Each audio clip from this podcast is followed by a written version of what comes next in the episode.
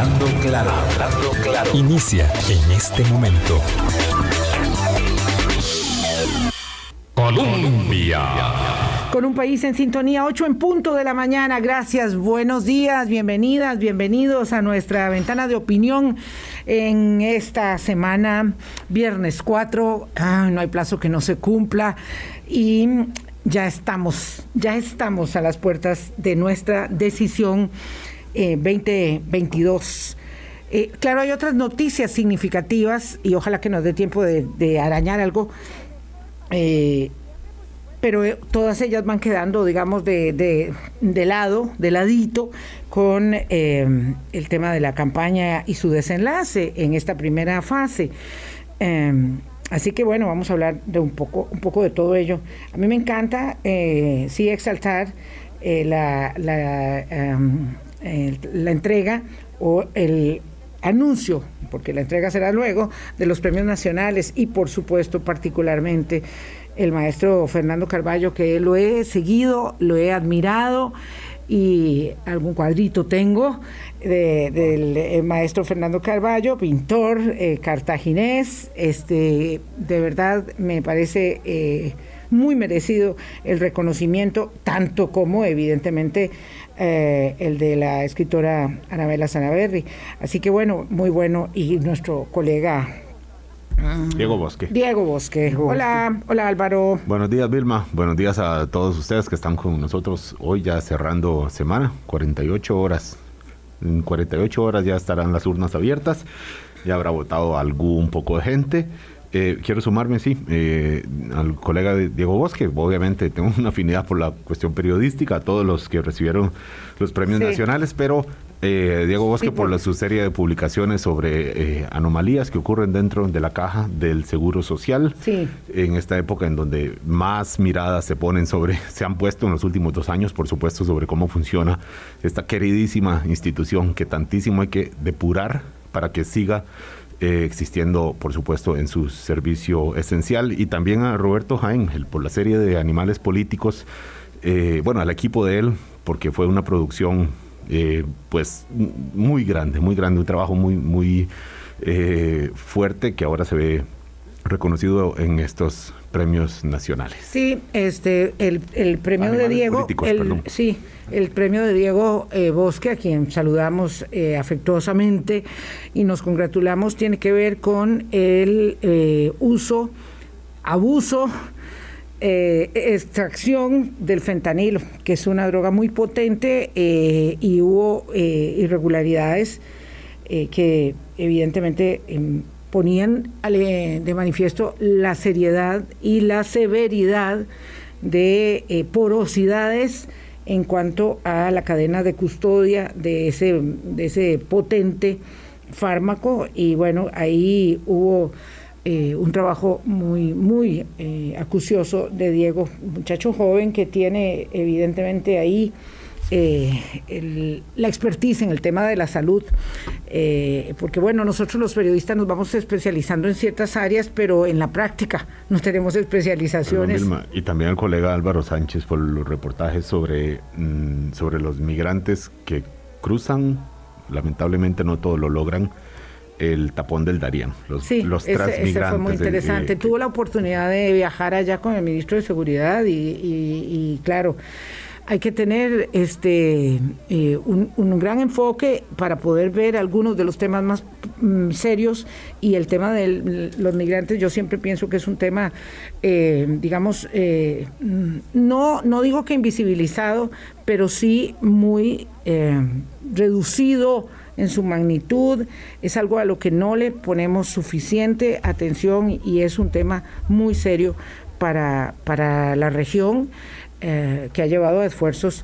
Eh, bueno, de eso tenemos que hablar y lo haremos más adelante, después de esta ronda. Esfuerzos, digo, eh, multilaterales de Costa Rica con Panamá, con República Dominicana, sobre todo porque estamos hablando de la migración haitiana y también extracontinental, pero que tiene unas ramificaciones de mucha, mucha severidad. Hoy vamos a hablar de política y aquí está nuestro buen amigo Gustavo Araya. Como ahora nos vemos con él los miércoles en el Zoom electoral, pues ahora eh, no viene muy a menudo acá, pero a mí me hace mucha falta poder conversar. Gustavo, ¿qué tal? ¿Cómo estás? Muy buenos días. Buenos días, Vilma. Buenos días, Álvaro. Y muchísimas gracias a todas las personas que se nos unen hoy a la transmisión. Me parece que calentó la campaña como siempre al final. Sí, al puro eh, final. ¿Verdad? Es, eso es relevante y como dice Álvaro, ya a 48 horas de que abran las urnas, pues eh, ya los estudios de opinión pública nos han señalado que en la cultura política costarricense está asentado el tema de que eh, escogemos, casi siempre nos definimos hacia el final de la... En la última semana y en el último momento también. sí, esto, ayer hablaba con Gustavo Román Jacobo, este, y en realidad hay una eh, grupo importante de electores que se toma esto muy en serio en cuanto a la decisión, con mucha madurez. Uno puede ver el vaso medio lleno o medio vacío. Yo prefiero verlo medio lleno. Creo que hay como un proceso de reflexión eh, y habiendo muchos candidatos o no tantos candidatos, porque eso ya se viene dando desde hace, desde hace cuántas elecciones, este Gustavo? Por lo menos, por lo menos, eh, así, eh, visiblemente desde la elección del 2006 para acá. Sí, esa elección del 2006, ayer la estábamos recordando, yo creo que siempre la recordamos cuando hablamos de, de esto en retrospectivas. ¡Wow! ¡Qué! Qué infartante. Hemos tenido elecciones de verdad muy emocionantes. la, del 2010, 2006. 2010 iba muy clarita. esa no, esa fue por goleada. Eh, eh, esa, fue, esa fue muy interesante porque incluso Laura Chinchilla eh, queda con un porcentaje incluso mayor que don Oscar Arias en términos porcentuales de voto alto. Claro, casi 47%, ¿verdad? con una diferencia grande Abismal, sobre 20 puntos sobre su inmediato seguidor que era don Otón Solís. Sí, ahí sí. Claro, estas, estas elecciones, bueno, excepto la de doña Laura, las demás nos han este, probado. Y a mí me encanta porque, ¿saben qué? Hoy es viernes y el lunes venimos, amanece lindísimo el día, parte sin novedad, eh, todo transcurre, claro, con aquella emoción de saber quiénes van a la segunda ronda, eh, ¿verdad? Los que, los que ganan y los que pierden, parte sin novedad.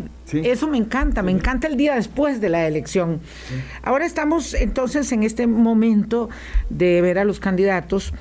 Uno tiene la idea de que todos estamos en ello, porque nosotros estamos ahí eh, muchas horas al día.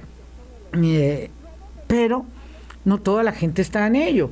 Entonces vale la pena hacer una especie como de recuento de lo que don Gustavo Araya pudo haber observado, por supuesto Álvaro, eh, en, el debate de ayer de Repretel, a la espera de hoy el último, el último debate, el que no pudo ver ayer, pues ojalá que pueda conectarse hoy, sobre todo si no tiene una decisión. Me, parece que el, que el, debate, voy a hablar primero por la forma. Sí. Eh, me parece que el debate tuvo una estructura eh, no habitual eh, evidentemente no es a lo que estábamos acostumbrados, hemos estado acostumbrados en términos del debate, digamos, buen punto para Repretel en términos de tratar de organizar algo distinto. Eh, como todo lo que es novedoso y nuevo, ¿verdad? Tiene, como le llaman los norteamericanos, cuando, cuando, cuando uno es un early adopter, ¿verdad? Cuando uno es el primero que asume una, una posición, eh, un software o algo, siempre trae pulgas siempre tiene alguna, alguna, alguno, algunos elementos que no son como los, los óptimos. Entonces, vamos a ver, permitió efectivamente una novedad. Me parece que el tema de las preguntas que se les hicieron al inicio del debate, ¿verdad? Sobre la definición de cada una de las candidaturas estuvo muy, muy interesante. Eh, el cierre creo que pudo haber sido muchísimo muchísimo mejor, no por la, no por diseño del debate, sino por la, por la profundidad de las candidaturas. Eh, pero eh, siento que fue como una entrevista en carrusel, ¿verdad? Como alguien la definió por ahí. O sea, una entrevista en la, que, en, la que, venía uno tras otro, uno tras otro, uno tras otro, uno tras otro, en donde no permitía efectivamente marcar diferencias eh, claras, más allá de los ataques, digamos, cajoneros que normalmente suelen hacerse en este tipo de cosas no, no, no permitió entrar a, Pero ni rasponcitos, ¿verdad? Casi. No, no, no, no. no. Ni raspones. En, términos reales, no. O sea, de nuevo, esto depende del punto de vista de cada quien, ¿verdad? Porque esto es muy subjetivo. Eh, los debates, no hay nada más subjetivo que ver un debate, ¿verdad? Porque evidentemente entran los gustos y preferencias de cada uno de los grupos. Pero, digamos, en términos de, los de la fanaticada de cada uno de los... Para cada uno puede haber dicho, perfectamente, cada uno de los grupos puede haber dicho, mi candidato fue el mejor. Barrió el piso con Ah, todos. no, claro, claro, claro. Pero, Gustavo, en términos de. de- a ver, el, el contexto es este. Faltan. eh, hasta anoche ya faltaban solamente. ¿Qué? Menos de 72 horas para abrir las elecciones y. Para abrir las urnas. Eh, sí, perdón, las urnas. La- y la pregunta es si algo pasó diferente en el debate de ayer. Evidentemente hay muchas respuestas que ya por lo menos los que hemos dado seguimiento a esta campaña nos las sabemos de memoria, podemos adelantar qué va a contestar. Sí. Sobre todo, me, me atrevo a decir, José María Figueres, Fabricio Alvarado. Linet Saborío. Doña Linet. Do- do- Doña Lina, lo que pasa es que como no tiene, digamos, eh, respuestas Bueno, tan pero articuladas, igual, cuesta más. igual Pero bueno. sabemos lo que va a decir. Don Rodrigo Chávez en algunos temas, eh, sobre todo en los temas eh, relacionados con la, con la denuncia que enfrentó por, por acoso sexual o la sanción por conducta inapropiada, eh, uno ya sabe qué va a decir. Entonces, la pregunta es, ¿qué, qué margen más tenía de decir algo diferente ayer en un debate de manera que incida en la intención de voto? Que ese es, el- por supuesto, el objetivo que tenía. Voy a hacer mía una frase que, que no es obviamente eh, original, es de Esteban Mora, que dice que esta campaña electoral, como las anteriores, no se va a ganar por diseño estratégico de las campañas, sino por factores generados desde la ciudadanía. Y es muy interesante, Álvaro, que el día de ayer quedó claro, digamos, las parejas, los bloques de parejas de votantes que existen. Hay un bloque de votantes claramente definido que es el votante antisistema, que es un bloque de votantes probablemente que quiere eh, un hombre fuerte, eh, pasar la institucionalidad por encima, ¿verdad? Ya tuvimos un candidato que decía que cuando él llegara a la presidencia de la República iba a meter a la cárcel y uno dice, no, no, no, señor, usted tiene que pasar por un proceso, el debido proceso que es judicial y entonces por lo tanto usted no puede meter a la cárcel a nadie porque No, usted no es el poder judicial, usted es el poder ejecutivo, ¿verdad? Ya hay un candidato que está en esa misma tónica, no, no de esta, de, de esta promesa de meter a la cárcel, sino de ser el hombre fuerte, yo sí puedo, yo soy el que el único, ¿verdad? Yo me como la bronca, ¿verdad? Que es Rodrigo Chávez.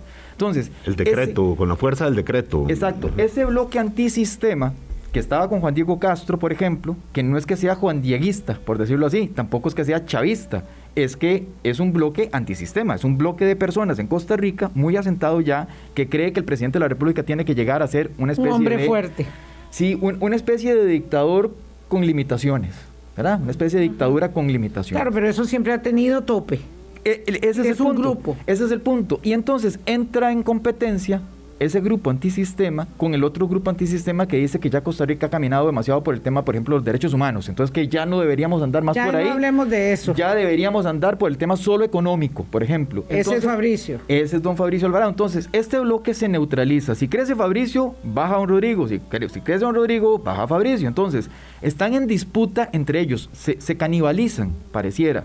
Y no necesariamente se están llevando al electorado indeciso. No, pero en ese duelo que estás señalando ahí, que no es el único que tiene don Rodrigo Chávez, porque también compite con un segmento de don Eliezer Feinstein, Claro, con el tema en la- en la parte económico, económico. eh, y Fabricio Claro. Alvarado compite con otro duelo, pero ese, con, ese, en ese duelo, Fabricio Alvarado, Rodrigo Chávez, uno podría decir que ayer, esto es muy subjetivo por supuesto, ayer lo ganó Rodrigo Chávez, porque digamos, en el eh, eh, Fabricio Alvarado entra el tema económico y ahí pues... Rodrigo Chávez No es su área forma, natural. forma esa parte, Sí, no es le su- lleva kilómetros y años de experiencia, manejo De y, dice, no quiero ni pensar qué va a pasar con el tipo de cambio, lo llevaría a mil colores si se hiciera eso que usted está diciendo. Claro. Y eso a la población, eh, pues, le- Claro, le, cala, a- ¿no? A, a- a su público, a su gradería, probablemente le causa impresión. Lo que pasa es que don Fabricio, de nuevo, tiene su propio público. Y en términos de voto duro, Fabricio Alvarado tiene, junto con José María Figueres, el voto más duro que hay en este momento. No, pero ese voto duro de momento no, les, no le alcanzaría, digamos, piensa uno. No sabemos, No, lo sabemos. no lo sabemos. La- la- aquí la hipótesis de trabajo, Álvaro, es que efectivamente, digamos, don Fabricio Alvarado, y lo voy a decir con todas las palabras de lo que yo creo que ha venido haciendo en todos los debates, hay que reconocerle que el Fabricio Alvarado de, estos, de esta elección es muy diferente al de Fabricio Uh, sí, Alvarado hace cuatro Total, años. totalmente. La articulación del Lo hemos dicho discurso, varias los veces. elementos que utiliza, la- los datos a los que echa mano y los recursos discursivos.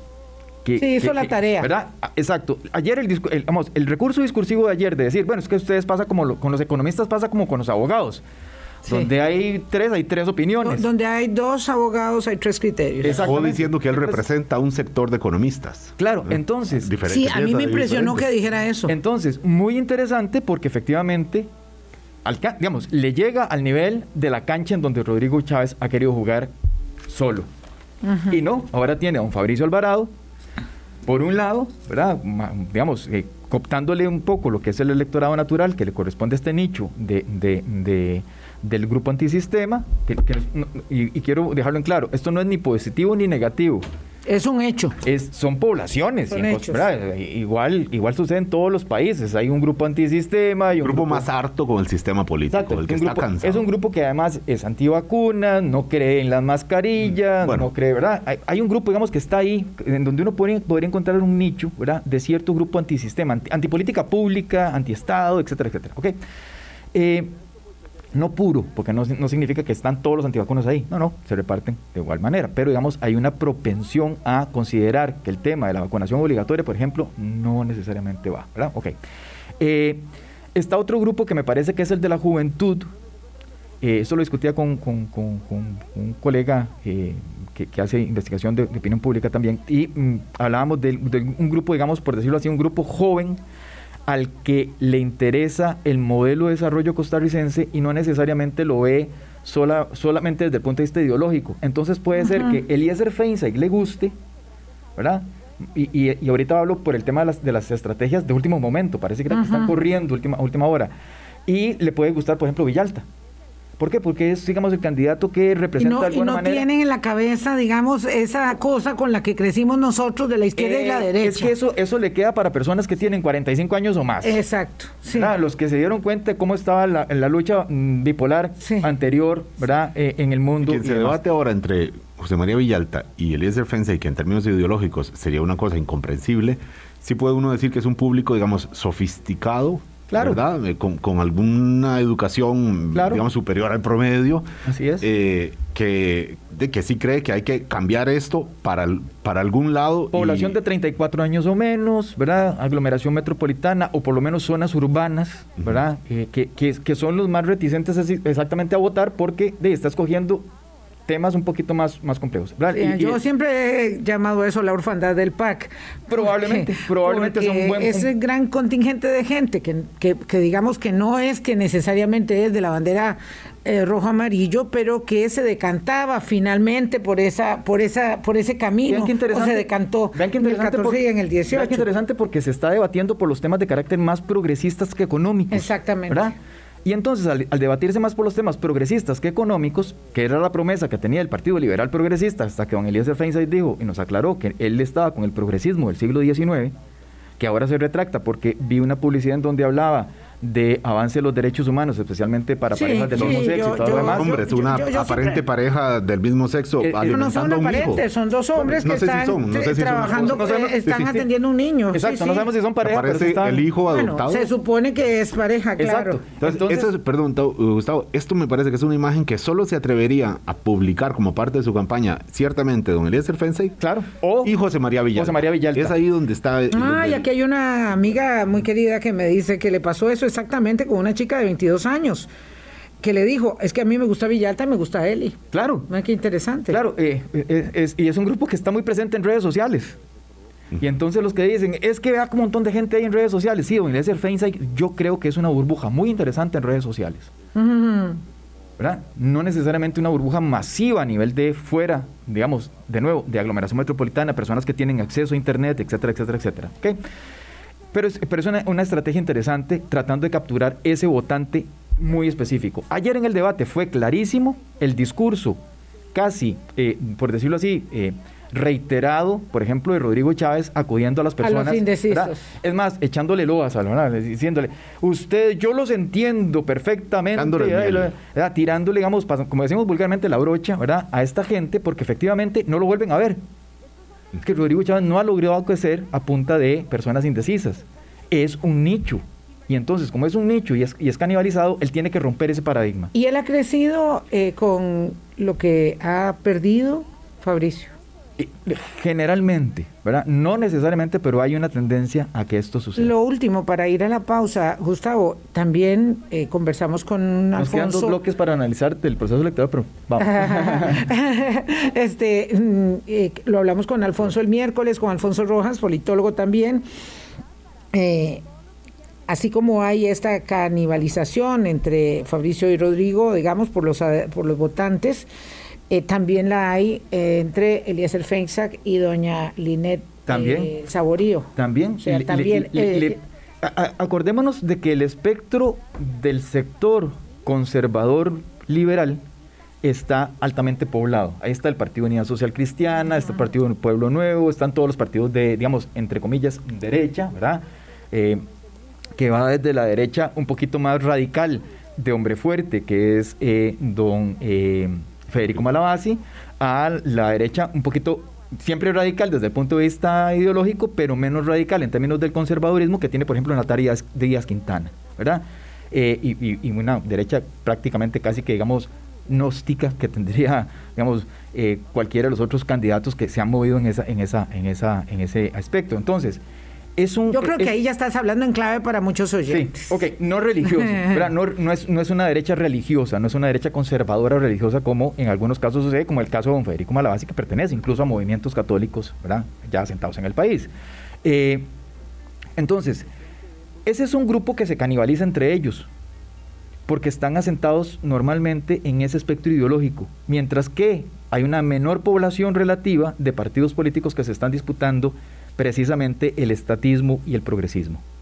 Hay menos participantes, ahí están los cuatro o cinco partidos políticos de izquierda, eh, desde don John Vega, don el señor Chinchilla, ¿verdad? etcétera, etcétera, y está ahí colocado de alguna manera, lo intentó, lo intentó. Lo intentó José María Figueres, ¿verdad? Junto con José María Villalta. 8.22. Hacemos una pausa y regresamos con Gustavo Araya. Colombia con un país en sintonía, 8.24 de la mañana, hoy es viernes, este es nuestro último hablando claro de previo a la elección, el lunes vendremos ya con, con el conocimiento de quienes van a la segunda ronda y un poco de cómo estará armada la Asamblea Legislativa, que es una gran interrogante. Corren muchas cábalas, por cierto, eh, en, esa, en esa tesitura eh, y habrá muchas, ah, mm, digamos, muchas curules que quedarán en disputa para los subsiguientes días. Eso puede tardarse, no sé, una semana o incluso a veces más de una semana y hay tres curules, cuatro curules que quedan ahí guindando uh, un montón de días, como un mes. Sí, me acuerdo la elección de 2006 o 2010 en que eh, había un, un, reconteo de desamparados porque la diferencia entre una diputación y otra era 90 votos unas decenas, claro. Y así va a ser esta vez. Y así va a ser esta vez. Y va a ser así en Asamblea Legislativa y va a ser así en la Presidencia de la República. Mm. En algunos casos, veamos. todos los que estén por debajo de los tres primeros o de los cuatro o cinco primeros lugares van a querer tener un escrutinio muy pormenorizado para ver cuál es el tamaño. Por eso tantos partidos nombraron tantos fiscales, no tantos miembros de mesa, pero sí fiscales para... Creo que es entre el 60 y 68% de los miembros de mesa los tiene, los tiene Liberación Nacional. Eso quiere decir que hay una organización ahí muy pesada. un partido más grande. Gustavo, volviendo al debate de ayer, de, de, Repretel, hoy es el de Canal 7 en la, en la noche, pero bueno, estamos aquí comentando lo que vimos ayer. Eh, y hablabas de los duelos que, se van presentando para ver qué candidato con opciones le puede zafar votos al otro y obviamente colarse a una eventual segunda ronda. La pregunta, antes de, seguir con los duelos, Gustavo, ¿tiene sentido? Yo tengo mi respuesta, pero quiero preguntarse a usted, digamos, desde eh, una, mirada más eh, más, más de análisis político. ¿Tiene sentido la presencia de don Elmer Ramos ahí? Eh, alguien decía ayer en las redes sociales que, bueno, que puntas o que frutas está haciendo Wilmer Ramos en ese debate. Eh, ¿Qué está haciendo ahí cuando ya sabemos que él está completamente eh, fuera de toda opción de... es un criterio más periodístico que politológico en todo caso. Exacto, es un criterio más desde el punto de vista de, digamos, de condición eh, para cumplir con un requerimiento de carácter periodístico y procedimental de haber invitado al candidato que corre por parte del partido oficialista, no que representa al partido oficialista en el gobierno, que, ¿verdad? Que, ha sido un opositor. un opositor, ¿verdad? Exacto. don, don, Welmer tuvo una metamorfosis importante en, dos sentidos. Primero, eh, digamos que retirarse de la posición que tenía bastante alejada del gobierno a ser un candidato que reconozca logros del gobierno y, se nota que le cuesta. Que, no, le sale natural. No, le sale de natural. Eso es una. Y la segunda es el tema del progresismo. Don Welmer Ramos no es una figura progresista. No, no, ahora él puede decir muchas veces que es progresista, pero nunca ha sido, siempre ha sido un conservador. en los debates se notaba con, doña Carolina Hidalgo que el fuerte de Welmer Ramos no es para nada los temas de nuevo cuño, de nueva ciudadanía, del, tema, digamos, de eh, alternativas sexuales, del tema, ¿verdad? No, o sea, él, no está ahí, los temas de género le son ajenos. Entonces, tratando él de explicarlos, más bien no le resulta igual propio. Y, bueno, Y, se obtiene lo que se obtiene, ¿verdad? Yo lo que quería señalar es que a mí me parece que ese es un criterio más que eh, todo de, política editorial del medio. ellos querían incluir al eh, candidato del partido en el gobierno y por eso lo invitaron. Eh, cosa distinta de hoy porque no está invitado al, y es lo primero que él agradece a Repretel que lo invitaron, que eh, hoy no está invitado al debate de Canal 7 que se rige únicamente por los eh, datos de la encuesta CIEP y que había y que esperó hasta la última porque se supone que iba a hacerlo con la de la encuesta semana pasada y, decidió esperar pero es una decisión editorial claro digamos de, de, empresa periodística digamos de, de cómo se diseña el formato desde lo periodístico eh, y en ese sentido, los debates entre Canal 6 y Canal 7 son siempre muy diferentes por diseño. El debate de Canal 6 tiene eh, secciones diferentes. Eh, ayer hicieron algo que siempre han hecho, que es lo de las redes sociales. Eso no lo hace Canal 7.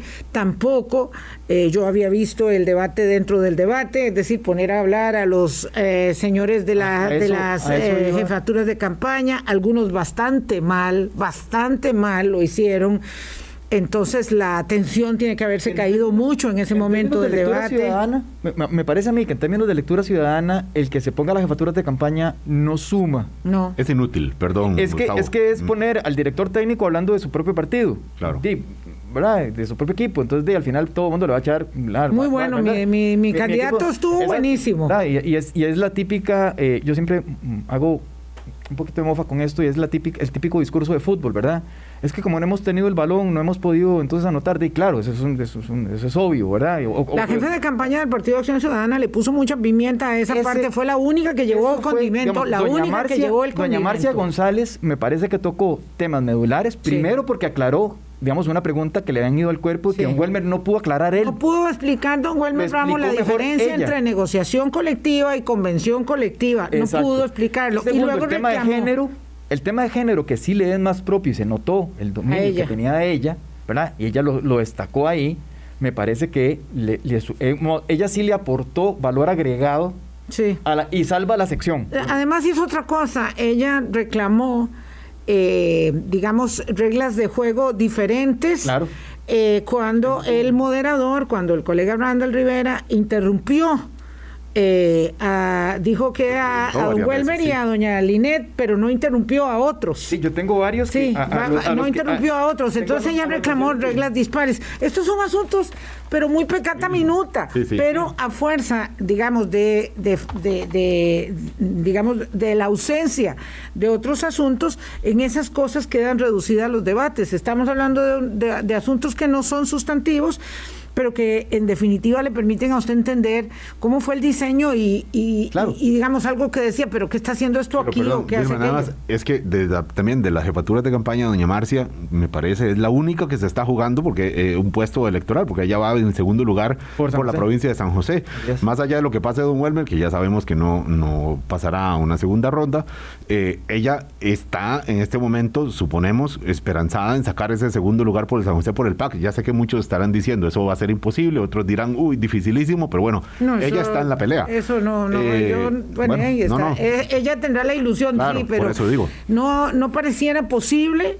¿Verdad? No pareciera posible que el PAC logre eso hoy. Lo cierto del caso es que objetivamente, si uno lo ve cuando efectivamente hubo repregunta y demás, me parece que esto es una crítica sana para, para el medio, ¿verdad? Y para quienes conducen los debates, eh, cuando se hacen precisamente la repregunta, ¿verdad? Y se le dice, es que no ha contestado, sí, faltó en algunos casos, ¿verdad? Faltó en el caso en donde doña Linet Sobrivo, por ejemplo, dice que va a reducir cargas sociales, por ejemplo, a través de eh, reducir el monto que se, le, que se cobra por el tema de Limas y por el tema del INA. Entonces uno dice, bueno, eh, ¿de dónde lo va a tomar para el financiamiento de estas instituciones? O cuando Rodrigo Chávez dice que, por ejemplo, va a quitar los parafiscales y entonces, y, hace mención directamente al, sector cooperativo. Entonces, de, de repente se echó encima a, no sé, un millón quinientas mil, doscientas mil, no sé cuántas personas habrá en el sector cooperativo, no voy a batear, pero de repente ahí al sector cooperativo se le tuvo que haber encendido la, la bandera roja y decir, de, qué está hablando y con qué lo va a recuperar, por dónde nos vamos a financiar como sector cooperativo, que ya hay legislación en torno a eso, ¿verdad? Y además no lo puede hacer. No puede quitar los parafiscales eh, no puede, no, puede, tiene, eso tiene que ser la Asamblea Pero ahí no hubo repregunta del periodista diciéndole, no, o sea, usted está diciendo una cosa que no tiene sentido. Tampoco la hubo cuando le preguntaron a Alicia en Facebook si estaría dispuesto a mover la embajada de Costa Rica en Israel, devolverla a, Jerusalén. Eh, a, Jerusalén, porque Dijo, no es una prioridad. Claro, pero la pregunta era si lo haría o no, no es si es una prioridad o no. ¿Y por qué no es una prioridad? Claro, entonces yo sé que eh, es sensible, hay personas que han dicho que era una pregunta inapropiada porque se le pregunta a, él por ser judío, por ser parte de la comunidad judía en Costa Rica. A mí me parece que es un tema de política, de diplomacia y ciertamente pertenece a una comunidad que tiene un poder político eh, importante en términos de la relación con, Israel. No se le preguntó temas de credo. Pero, es que vamos a ver, es que, es que ahí es donde, donde está el tema. Yo comentaba con, con unas personas fuera del país eh, que me preguntaron cuál era los ejes de la política exterior que se estaban debatiendo. Le digo, ninguno. Ninguno. es que ningún eje de la política exterior. De política exterior que escuchamos. exactamente. En este país no se discuten los ejes de la política exterior. Eh, vamos, si lo vemos con el vaso medio lleno, diríamos que los ejes de la política exterior de Costa Rica están, digamos, muy, eh, muy encarrilados, pero si lo vemos como el vaso medio lleno, nosotros hace mucho que eh, abandonamos. nos dimos por vencidos eh, respecto, digamos, del tema de Centroamérica, que es el tema sustantivo, que, ahí hubo una pregunta también muy complicada para Elías Fenxa sobre el tema del SICA, que además, yo lo estaba comentando con dos amigos que estábamos viendo el debate, el sistema de integración centroamericano, la política exterior en términos del Medio Oriente, esos son temas absolutamente desvinculados de la, eh, digamos, de la, de la, de la epidermis, del corazón, de en este momento de la gente que va a votar. Claramente el candidato no estaba esperando políticas de eh, preguntas de política exterior que estaban muy desvinculadas de todo el resto, ¿verdad? Claro, Pero eh, y tampoco ahí hubo repregunta. Sí, tampoco. Que, pudo haberlo hecho. Tampoco. Porque porque si no me equivoco, eh, don Eliezer echa mano a dos elementos. Por uno dice la promoción entre los restos de los países para que por favor se adhieran y eh, la apuesta al diálogo. Y uno dice, bueno, pero ¿y mecanismos específicos, don Eliezer? Que usted vaya a llevar en política exterior. Sí, yo, creo que deberemos tener y ojalá tengamos en la segunda ronda con los candidatos. Ya en la, vamos a ver, tenemos un mundo Diálogo distinto. sentido común, propuso don Eli. sí, vamos a tener una puesta en escena totalmente distinta en la segunda ronda, donde podremos abordar temas, por ejemplo, como de política exterior, donde podremos tener, eh, conocer a las fórmulas vicepresidenciales, porque ahí sí vamos a tener cuatro, ¿verdad?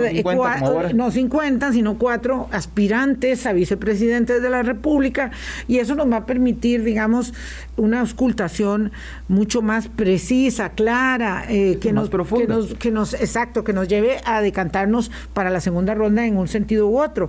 Pero ahora, digamos, esto de, luce una pregunta suelta.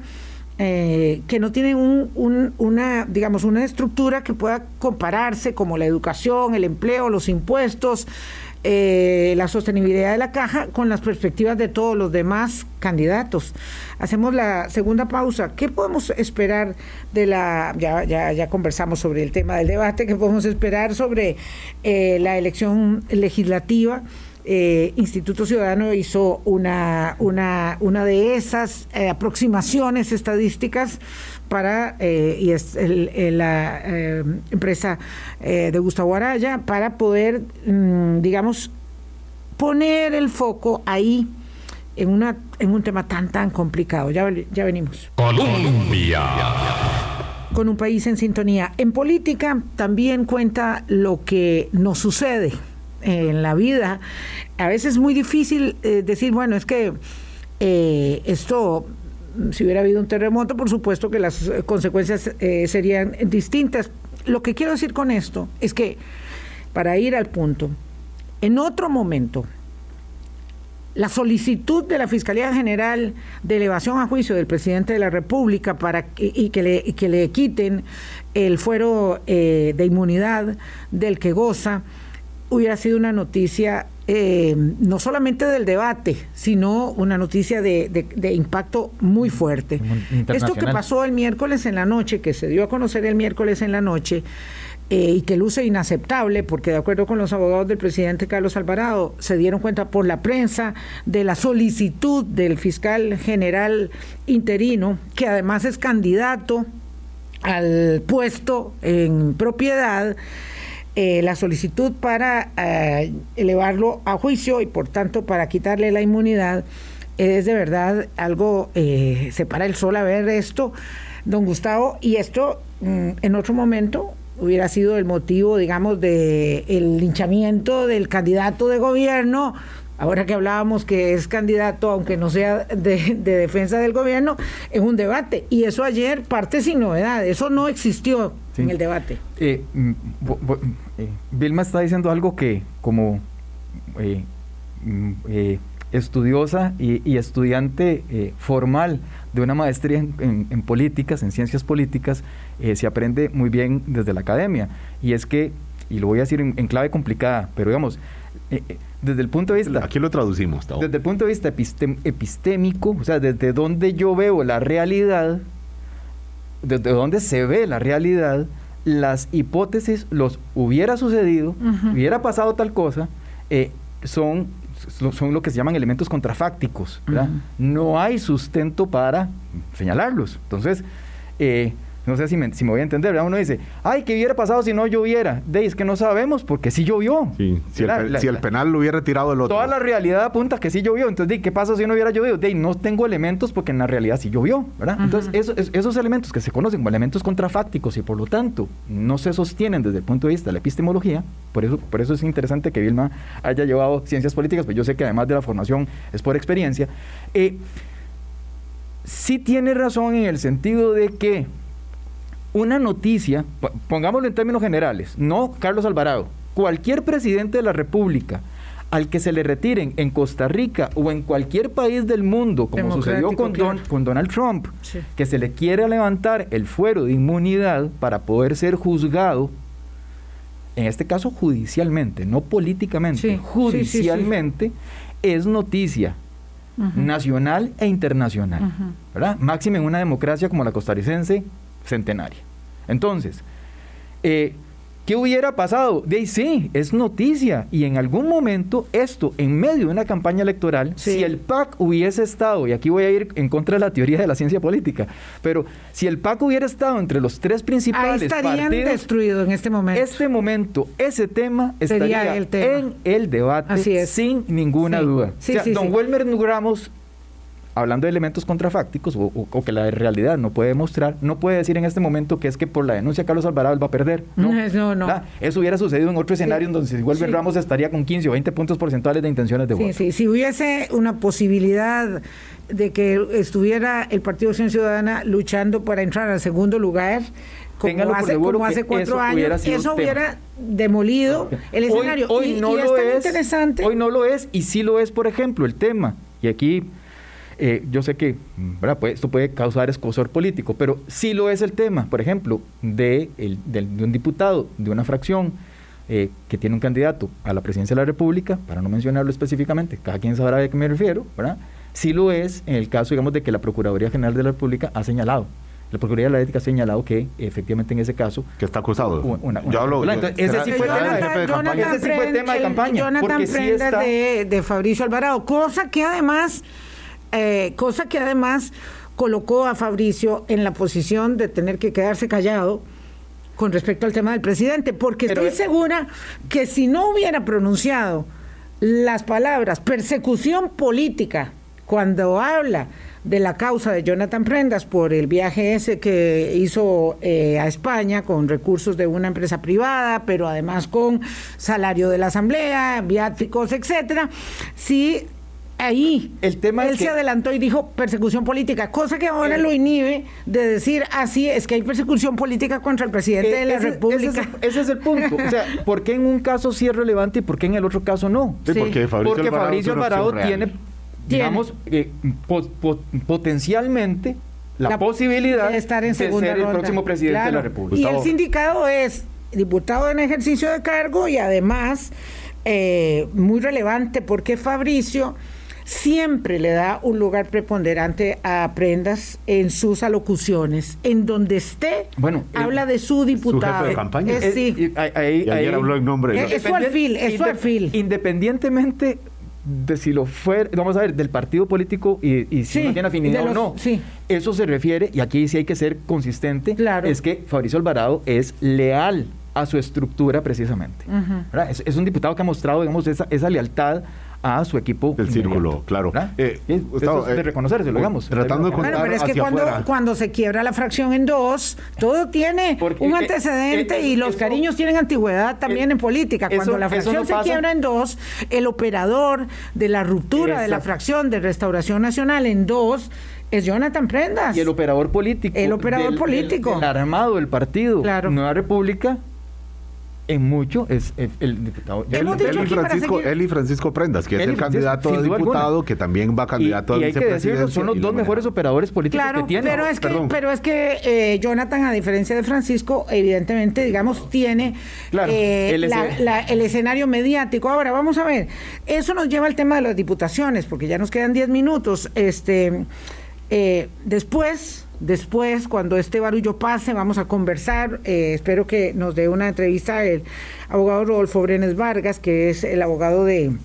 don Carlos Alvarado sobre este tema, que a mí me parece que es sumamente serio, que se nos ha perdido del foco lo que sucede en torno al Ministerio Público y al Poder Judicial en realidad, pero eso será luego otro tema. Ya casi, don Álvaro. Ay, ay, me, pegué mi, mi, este, brazalete, mi brazalete nuevo. Estamos apurados. Este, el tema es con las diputaciones, ya hemos dicho que don eh, Fabricio Alvarado tiene la posibilidad de, constituirse en el líder de la fracción de una de las fracciones más, grandes, de una de las fracciones más grandes de la próxima Asamblea este, Legislativa. Esto, digamos, si no llega a segunda ronda, ya le asegura de todas maneras cuatro años de vigencia política con mucho poder y a él de negociación. En la Asamblea Legislativa. Claro, él estará en la Asamblea, que es otra circunstancia que fuera de ella y con una fracción grande. ¿Cuántos diputados podría tener eh, don... Fijos, vamos a ver, según cálculos estadísticos y con un 47, eso hay que decirlo porque es una salvedad, con un 47% de personas que todavía no se han decidido por quién votar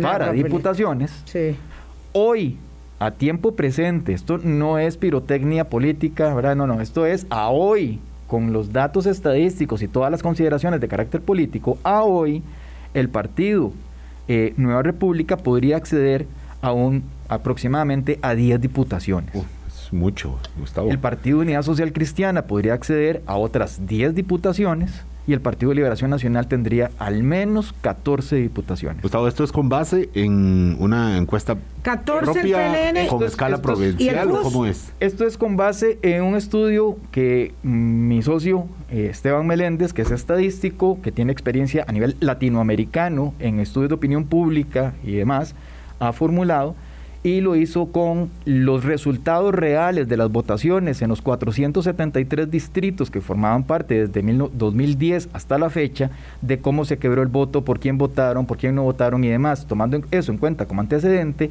sacó una, digamos, una fórmula que le permite anticipar con un 80% de certidumbre cómo estaría conformada la Asamblea Legislativa dependiendo del voto, porque hay un, un alto factor que, de correlación con la escogencia del presidente de la República, claro. ¿verdad? que es una uh presidencial, cómo estaría conformada la Asamblea Legislativa. Eso más quiebre de voto, más abstencionismo, más una serie de factores que el PLN 14, repítalo por favor. PLN 14, PUS al menos 10, Nueva República estaría con al menos 10 eh, diputaciones también. Gustavo, en la encuesta del, del, CIEP, cuando le preguntaron a la gente por sus partidos favoritos, por los que eh, votaría en la elección legislativa, apareció en tercer lugar Frente Amplio y también muy cerquita Progreso Social Democrático. Exacto, eso queríamos eh, saber. ¿Qué pasa con, estos? Ok, en esto hay que tomar en consideración que hay, concentración de voto de estos partidos en ciertas zonas. Entonces, alguien dice, bueno, es que está muy cerquita porque el porcentaje, sí, en ciertas zonas. Entonces, le asegura un espacio,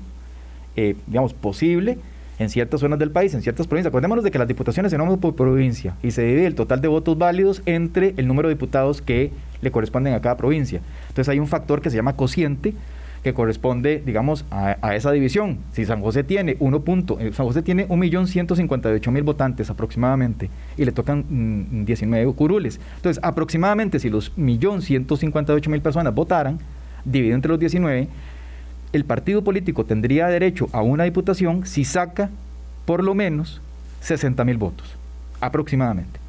En Alajuela son como 61 mil, en Cartago son como 58 mil, etcétera, etcétera.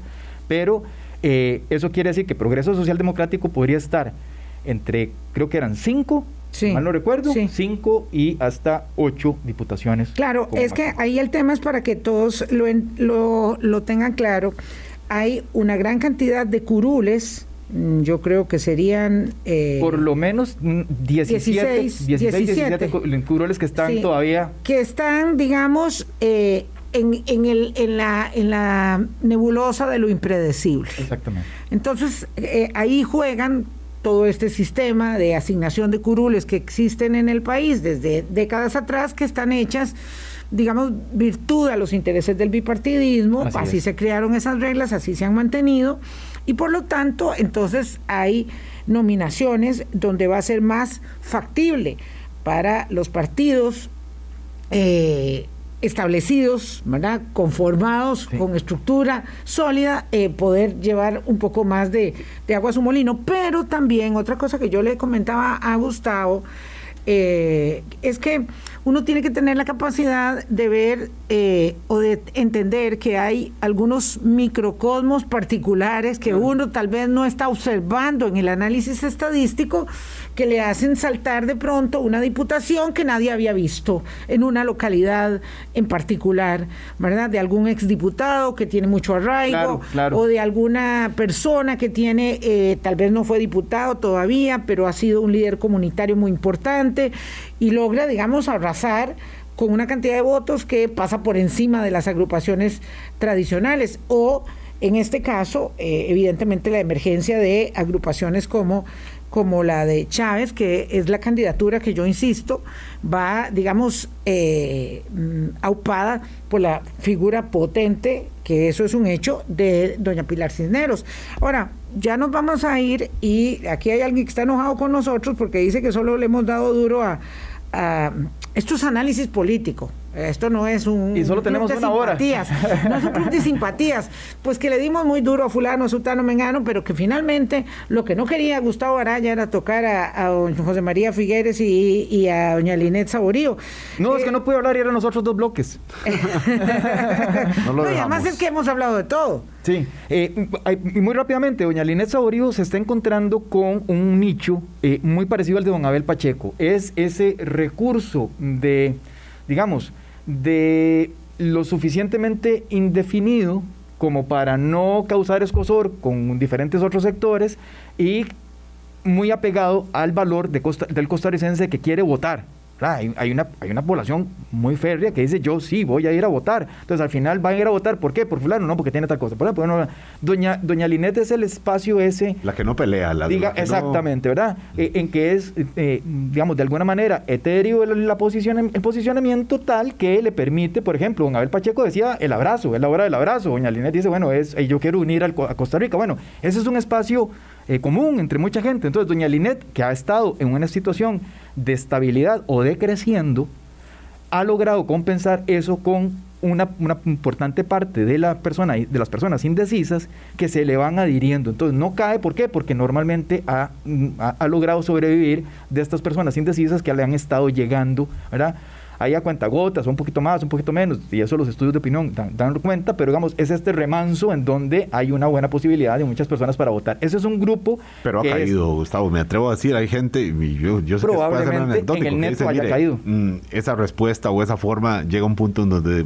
algunos dicen. Eh, complicado. Voy a buscar otra opción, llámense Facebook, llámense y el, Chávez. Y el otro bloque es un bloque muy interesante porque es el bloque de José María Figueres, eh, en el que logró pasar toda la campaña electoral con un voto absolutamente duro. Ya el que estaba definido con José María Figueres ya estaba definido con José María Figueres. Ha sido prácticamente un 17% desde que empezaron en, en agosto los estudios de medición de opinión pública hasta la fecha. Entonces, ya que le digan que el tema de Alcatel, ya lo saben el tema de la corrupción, ya se lo han dicho. Entonces, ya superó esa etapa y de alguna manera José María Figueres ha logrado con eso. Pero, pero, y es muy interesante, habiéndose bajado, por decirlo de alguna manera, un 9% de personas que estaban indecisas y adhiriéndose a la nueva masa de votantes, José María Figueres se mantuvo igual.